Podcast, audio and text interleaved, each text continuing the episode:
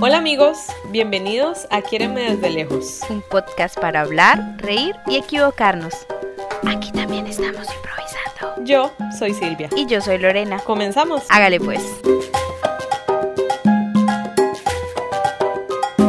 Hola a todos, hola amigos, ¿cómo están? Bienvenidos otra vez a Quiereme desde lejos, este podcast que es para ustedes. Hoy vamos a conversar una vez más. Hoy les traemos un tema que se las trae. ¿Cómo estás, Lore? Muy bien, ¿y tú Silvia? Yo estoy súper contenta porque nuestro episodio anterior estuvo muy bien aceptado, entonces estoy muy feliz. Bueno, y hoy, como les dijimos la semana pasada, vamos a hablar sobre ser au pair en Francia. Esto es un tema que nos emociona mucho porque fue nuestra puerta para llegar a este país. Y además fue durante nuestra estancia como au pair que Lori y yo nos conocimos y además nos hicimos amigas. Entonces, para abordar el tema, quisimos hacerlo con una dinámica de preguntas y respuestas en las que vamos a intentar resolver todas esas pequeñas dudas, desde lo más básico hasta lo más complicado de hacer todo este proceso de au pair. Y en el próximo episodio pues será muchísimo más interesante porque estaremos hablando aquí de nuestras propias experiencias, o todo sea, el chisme, ya todo aquí, el chisme. el chisme completo, todo lo bueno y sobre todo lo malo. Exacto. Entonces, básicamente este podcast va a ser un poco más informativo. Es con la intención de ayudarles a todas las personas que se están planteando la idea de ser au pair, pero no saben ni por dónde empezar. Hay tanta información que no saben por dónde empezar Sí. a leer, por dónde empezar a buscar. Y esperamos entonces aclarar todas sus dudas. Para empezar, yo creo que lo más importante a responder es ¿qué es ser au pair? Básicamente, ser au pair es un intercambio cultural en el que una persona va a vivir, al extranjero, a un país en el que no conoce la lengua, convive con una familia, vive con la familia, además lleva el curso del idioma del país y a cambio tiene que cuidar a los niños de esa familia durante algunas horas del día. Sí, en términos generales podríamos decir que eso es ser au pair, digamos, la teoría y ya pues la práctica la práctica, perdónenme, la estaremos compartiendo pues el próximo episodio. Pero ¿qué necesito para ser un au pair? Bueno, los requisitos básicos están eh, tener entre 18 y 29 años, no estar casado ni tener hijos, tener la posibilidad de costear el viaje, los peajes de avión, ida y vuelta, no tener antecedentes antecedentes penales y además de los requisitos que acabamos de mencionar, tienes que ser una persona que le gusten los niños. Eso yo creo que es la recomendación más importante que hacemos Silvia Claro. y yo. Un Siempre. requisito, ¿verdad? Sí. Porque sí, porque si uno no- puede decir, no, me lanzo, no, no, yo, yo, yo cuido a mi sobrino y ya, no, los niños son hermosos. No, realmente se puede convertir en un obstáculo muy grande para tu experiencia, para tu convivencia con la familia y para la misma experiencia de los niños, porque como ya habíamos dicho antes, es un intercambio, entonces, importante que te gusten los niños y realmente tener algún tipo de experiencia y, y de manejo con los niños, porque pues a eso vinimos prácticamente. Exacto, muchas horas de tu día se van a ir estar conviviendo con los niños y si no te gusta, si no eres paciente, pues es mejor que busques otra forma. Sabemos que hay más formas para Sí. venir a, a Francia, para viajar a otros países, entonces mejor buscar otra forma si no es que te encantan, encantan los niños. Sí, porque qué pereza, digamos, también venir aquí y pasársela mal, pues no, no es el hecho. Entonces, si no te gustan los niños, te aconsejamos otra cosa. Exacto. A ver, ¿es necesario contratar una agencia? A ver, existen agencias au pair que básicamente son un puente de conexión entre la persona que quiere ser au pair y las familias que buscan una au pair. Las agencias ofrecen este servicio de asesoramiento y seguimiento de tu caso, pero es un servicio pago. Tienes que pagarle a la agencia por este servicio. Y bueno, para responder a la pregunta inicial, si es necesario o no, no, no es necesario. Sabemos que en países como en Estados Unidos es obligatorio, tienes que contratar a una agencia para que te den la visa. Pero en el caso de Francia no, no es necesario. Por ejemplo, Lorena y yo nos vinimos en visa tranquilamente, es legal, es posible, agencia. seguro, sin agencia. Yo dije que Sin vista. no, tampoco, no. Si nos vinimos con visa, no le crean a Silvia. No, ya ahora sí, ol- olviden lo que dije, si nos vinimos con visa, nada más que no nos vinimos con agencia, fue eso lo que quería decir. en Europa no, no es el caso, básicamente no, tú puedes hacer todo el proceso sola sin necesidad de contratar a nadie que haga el proceso por ti. Tenemos amigas que han pagado mucho dinero a una agencia, ¿verdad? Y que al fin y al cabo hacen lo que nosotras hicimos. Y ellos lo que hacen es generar dinero con, con, el trabajo que una persona puede hacer, ¿verdad? Eh, nosotras no tenemos nada en contra de las agencias. Claro, porque de todas maneras eh, puede ser alguna especie de soporte, no soporte, puede ser como algo que mm, se me olvidó la palabra en español que rasure. Que te tranquilice. Eso, eso. Bueno. rasure. Yo pienso en rasure en otra cosa. Vamos a rasurar la pierna. La agencia me rasura. Exacto. Bueno, eso suena muy raro.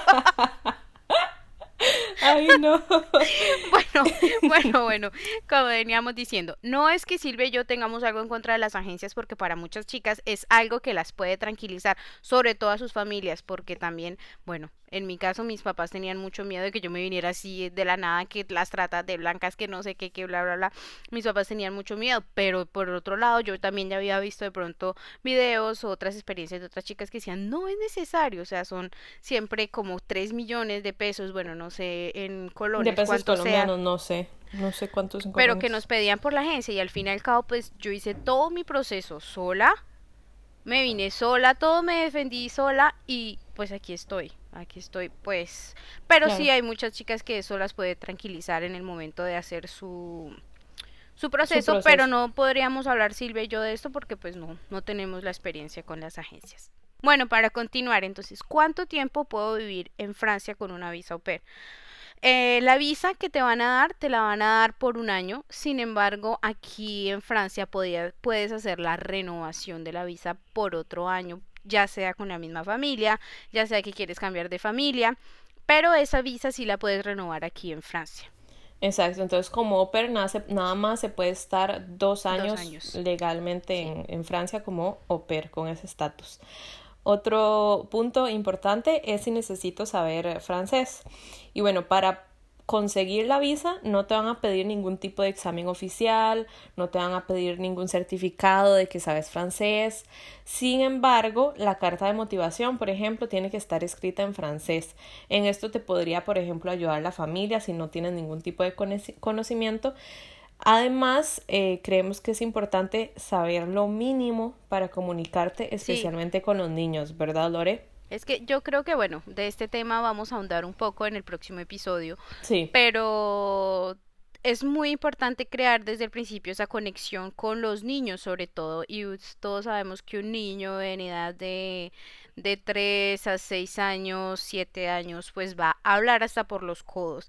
Y si tú eres la encargada de cuidar al niño y no hablas con él, no creas ese vínculo, ese, ese, esa confianza, pues créeme que la vas a pasar muy mal con el niño porque pues él tampoco te va a entender, no se va a saber eh, comunicar. Exprimir, ¿no? Em, expresar lo que siente. Entonces, claro, como dice, como dice Lore, este vínculo que tú vas a crear con los niños va a ser de tu vida más fácil, claro. va a ser de tu día a día más fácil porque, como dice Lore, también los niños hablan mucho y ellos expresan y todo, entonces que tú puedas entenderlos, saber ellos qué necesitan, tú también decirles pues, saber cómo decir cuidado, atención, vamos. Exacto. Lo mínimo, pues, para que te puedas comunicar con ellos. Los niños se van a frustrar y te vas a frustrar tú también. Y se va a frustrar la familia, se va a frustrar todo el mundo, entonces eh, es mejor tener una base de frases. Como consejo les dejamos. Bueno, ¿me van a pagar? Sí, claro. Obviamente las super tienen un pequeño salario, pequeño, minúsculo. en Francia son 80 euros a la semana que serían unos 3, que son unos 320 euros al mes a cambio de 25 horas de trabajo. Pues siempre no, siempre toda, bueno, no creo que hay uno que, que diga que, que el salario es suficiente, pero de todas maneras podemos vivir bien en cuanto a la comida, porque pues es algo que nos da la familia, tenemos donde dormir y tenemos ciertas comodidades. Eh, hay que recordar que tenemos un día de descanso a la semana, súper importante, y tiene que estar establecido en el contrato que será firmado por las dos partes. Exacto. A eso nos lleva a los derechos de pair, ¿verdad? Que cuáles son mis derechos como pair. Y entre tus derechos como pair están tener una habitación adaptada y equipada para ti, como ya lo decía Lore, la comida de todos los días, las tres comidas del día, tu salario, como ya lo dijo Lore, cuánto es, y mínimo un día libre a la semana. Esto no es negociable, esto es lo que dice la ley y son tus derechos cuando vienes aquí a Francia como pair. Y desde el principio, si ves algo que no te gustes, que no te adaptes y todo eso, tú lo hablas con la familia. Si, por ejemplo, en la comida, hay muchas chicas que, que llegan acá y, y el cambio de alimentación es tan diferente. Unas que no comen lo suficiente, otras que, que les dan un tipo de comida no muy saludable. Entonces, esto también es importante. Desde el momento que no te sientas bien, tú lo tratas de hablar con la familia porque esos derechos como PER que los cumplan ellos también van a hacer de nuestra experiencia algo mejor. Exacto, muy importante hablarlo todo, ¿verdad? A las chicas que son vegetarianas también o que tienen alergias a alimentos, todo eso tiene que estar hablado y ellos tienen que poner de su parte para que tú te sientas bien con respecto a, a eso, ¿verdad? Sí. ¿Cómo hacer todo el proceso? Bueno, el proceso que les vamos a contar es sin agencia, como ya habíamos dicho anteriormente, ya que es lo que nosotras conocemos, lo que podemos asegurarles que funciona al 100% o que nos funcionó a nosotras, a Silvia y a mí. Entonces, todo empieza por una página que se llama operworld.com. Ahí tú creas tu perfil, muestras tus foticos con los niños, sí, con sacas todas las fotos rebuscadas con los primos en el cumpleaños de la abuela, bueno, todo eso, y las pones ahí, ¿no? Y armas tu perfil, tú indicas todos tus datos personales, un poco sobre tu vida en tu país de origen, qué haces, tus experiencias y también agregar sobre todo las cualidades positivas, porque pues qué es lo importante de un perfil, es como una hoja de vida, entonces es uno venderse al cliente, venderse, a, la, a, la, familia, uno venderse bien, uno decir, soy perezosa y me levanto todos los días a las 9 de la mañana, porque pues O me gusta salir todas las noches de lunes a viernes, de rumba, sí, exacto, no. Eso ya se darán cuenta en el proceso. sí, eso no hay que decirlo, hay que dejarlo que ellos se den cuenta. entonces, tú pone sus cualidades positivas. Tampoco es cosa de inventar, pero pues todos tenemos nuestros puntos positivos. Entonces tú puedes mirar cuál es tu fuerte. Y puedes hacer tu perfil más atractivo si tienes algunas cualidades más como digamos, tocas un instrumento, sabes nadar, sabes conducir, has sido profesor, has trabajado con niños. Todas estas cosas son un plus que le puedes dar a tu perfil y que pueden hacer que las familias estén más interesadas de, en ti porque recordemos que pues que estas familias también están buscando una persona idónea para sus hijos porque pues son sus hijos que van a compartir con esa persona. Correcto. Entonces, cuando creas tu perfil, el siguiente paso es buscar a familias que han creado también su perfil y buscan a una au pair. Empiezas con el proceso de enviar los mensajes, de ponerte en contacto con las familias que te interesan y muy importante hacer videollamadas, ¿verdad? Sí. Hablar con ellos es muy importante porque lo hace, o sea, podemos imaginarnos que hay muchos perfiles falsos, ¿verdad? Que ofrecen mil y un cosas. Sí, de hecho yo quería, perdón por interrumpirte, ¿Sí? pero de hecho sí hay unos perfiles, oye, muchas chicas que han caído en estafas y de hecho, a mí me llegó una familia estafa y fue un amigo que me ayudó a, averiguar bien el perfil y nos descubrimos que pues que eran fotos robadas y que el perfil estaba súper falso, pero mejor dicho, yo ya estaba metida hasta el fondo con esa tal familia, me ha mandado direcciones, me ha mandado un poco de cosas. Era una familia de Londres, casi siempre esas familias de, de Inglaterra, bueno, no casi siempre, de todas maneras en Inglaterra no existe el programa de au pair, pero mm, en tu caso fue Siempre, siempre que te dan una familia de Inglaterra casi siempre es una es una es una estafa. No digo que todas, no digo que todas, pero sí hay que estar muy precavidos con ese tema. Y es que como hoy en día crear un perfil falso es tan fácil. Es tan fácil. Y tú te robas las fotos de una familia feliz y contenta, las subes, se inventas. Y no solamente, digamos, en el peor de los casos, en el, en el mínimo, en el mínimo, fue madre, no sé cómo decirlo, siempre se me, se me va la paloma. Lo, lo, mínimo sería, digamos, bueno, te roban, te roban la plata, pero hay tantos peligros allá afuera, tú estás dejando tu país, estás dejando tu familia, estás dejando todo para irte con gente que ni conoces, imagínate un, lo que decíamos, una cuestión de trata de blancas, de esclavitud, de no sé qué, o sea, hay que estar muy pendientes con eso también. Claro, entonces no hay que dejarlo solo en los mensajes escritos, hay que llamarse por videollamada. Sí. No hay, dejar, no hay que dejarlo por eh, solo por escrito, por mensajes escritos, hay que llamar, hay que verse por videollamada. Que te muestren los niños. Que te muestren los niños, hablar con ellos, ver cómo es la personalidad. Y te aconsejamos también que en las primeras entrevistas preguntes absolutamente todo, desde tus horarios, tu salario, cómo van a manejar las horas extras, cuántos niños vas a cuidar, cuáles son tus responsabilidades y tareas, si debes o no hacer el aseo, etcétera. Y con todo esto te vas a dar cuenta si la familia te conviene o no.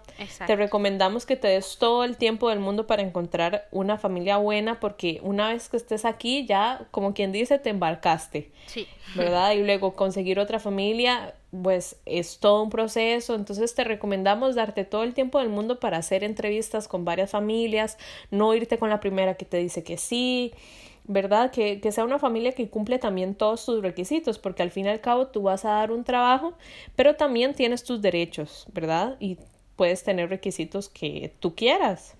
Sí, exacto. Así que pregunten, chicas, es de verdad lo único que podemos decirles porque bueno, en el caso de mm, Silvia y yo, nosotras somos algo tímidas, ¿sí?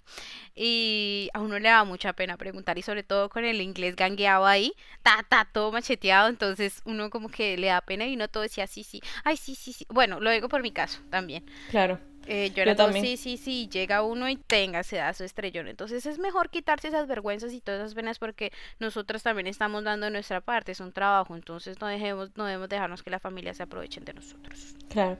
Bueno, aquí me gustaría mencionar un súper secreto según yo. y es que para... secreto. y es que para hacer la búsqueda de familias en esta página que les mencionamos, uno tiene que poner su nacionalidad. Y a mí me pasó, ¿verdad? que como yo soy de Costa Rica, aquí en Europa, Costa Rica como que no lo ubican, piensan que es Puerto Rico o que queda en Brasil, que hablamos portugués, yo no sé, inventan cada cosa. Entonces, en el buscador, cuando yo ponía que era de Costa Rica, no me salían tantas familias y me di cuenta que si yo en el buscador ponía que era de Estados Unidos o de España, automáticamente las familias se multiplican, se multiplican y me aparecían muchísimas más y entonces yo ahí fue como me di cuenta que, que había muchísimas más familias que buscaban. Entonces les recomiendo, ¿verdad? Que, si, que cuando están buscando a la familia pongan que son de Estados Unidos o de España para que las, les salgan muchísimas más familias. Muy buen tip, Silvia. Yo nunca lo hubiese pensado. de hecho, no. Bueno, ¿y qué documentos me van a pedir para poder obtener esta visa? Bueno, entre los documentos que la embajada te va a pedir está pues tu pasaporte vigente, una foto de identidad con las especificaciones francesas, especificaciones francesas, no puedes llevar otro tipo de fotos, el contrato, la inscripción al curso del idioma, aunque creemos que ya no es obligatorio, ¿cierto, Silvia? No, no. No, pero mejor eh, fijarse en cada una de las páginas de las embajadas de tu país, ¿verdad? Meterse ahí en la página para ver si es uno de los requisitos para que te den la visa. En nuestro caso, por ejemplo, era un, requisito, obligatorio. Pero, ahora, ahora no, no. no, en todas. Y de todas maneras, si tu objetivo es venir aquí y aprender el francés, pues qué mejor de que puedas eh, asistir a un curso eh, y vas a conocer gente también, vas a practicar tu lengua, entonces, pues es mejor. Em, un certificado médico donde dices que estés bien de salud, que no, pues que no tienes algo que te impida viajar y trabajar. Y un seguro médico que te cubra los primeros tres meses de tu llegada, ya que después tienes que estar a hacer papeles franceses. Y la seguridad social eh, francesa es gratuita, pero sí, toma su tiempo. Como todo aquí. Como todo lo francés. Una carta de motivación escrita en francés y el costo de la visa creo que no ha cambiado, son 99 euros. Yo pagué 99 euros en Colombia, Silvia pagó 99 euros en Costa Rica, pero ojo, esto no es, no es reembolsable en caso de que no te la den. Exacto, entonces cuando reúnes todos los documentos, tú pides la cita en la Embajada de Francia en tu país, vas, los presentas, pagas la visa y después solo quedaría, bueno, esperar unos días para que te aprueben o no la visa y si te la prueban, empezar a planear tu partida, que es lo más emocionante. bueno, sí, sí, sí, sí, es emocionante. La verdad es que yo estaba sobre el tiempo, pero sí, es emocionante. ¿Qué debería preguntar a la familia antes de viajar? Bueno, ya habíamos tocado un poco el tema, pero hay muchas cosas que tienen que quedar claras antes de elegir una familia, antes de decir, sí, esa es la familia con la que me voy, me siento bien, me siento con confianza. Te aconsejamos que preguntes tus horarios de trabajo, digamos si son fijos o si son cada semana es diferente, tus días libres, tu salario, como porque pues tu salario le decimos porque 320 es lo mínimo, pueden que te paguen un poco más, pero como pueden haber familias, como hubo el caso, que te quieran pagar menos, aunque eso no se podría porque por el contrato tiene que ser los 320 euros como mínimo. Si te van a pagar más, pues mucho mejor. Sí, decidimos meter esta pregunta aquí en lo último porque queremos ser enfáticas en el hecho de que pierdan ese miedo o esa timidez a la hora de preguntar esto, porque en Francia son los franceses son muy directos, ellos no, no se van a alarmar si preguntas cosas las cosas como son, cosas como el salario, cosas como las horas. Ellos no se ellos no se van a alarmar, no, tú puedes preguntar tranquilamente cuánto me van a pagar la hora extra y ellos te lo van a responder tranquilamente. hay que, hay que perder ese miedo. pagar, sí, exacto. ¿Qué más como pregunta? Bueno, es muy importante si tienes que hacer algún tipo de aseo, porque hay familias que quieren, aunque eso no hace parte de nuestras labores, hay familias que te van a pedir que limpies la cocina o hay otras que te van a pedir que hagas el aseo completo de la casa. Pero eso ya es algo que debería estar hablado. Si tú estás de acuerdo, la familia está de acuerdo, puede que te paguen un poco más por esto, puede que sea parte del complemento de tus horas porque no vas a tener mucho tiempo con los niños. Pero todo eso tiene que estar hablado, no que tú llegues aquí y te digan, no, pues mira, eh, eh, vas, a vas a hacer cinco horas de, de aseo a la semana como que y que no te lo hayan dicho sí, antes exacto entonces ahí no. Eso esto de las horas de aseo tienen que estar también en el contrato. y planchar planchar muchas te ponen a planchar. Sí a mí no por dicha. Yo aprendí a planchar en Francia. En serio yo sí que no sé planchar una camisa. Y ahora me gusta planchar. No sí es cierto ahora te gusta. Estoy aquí planchando.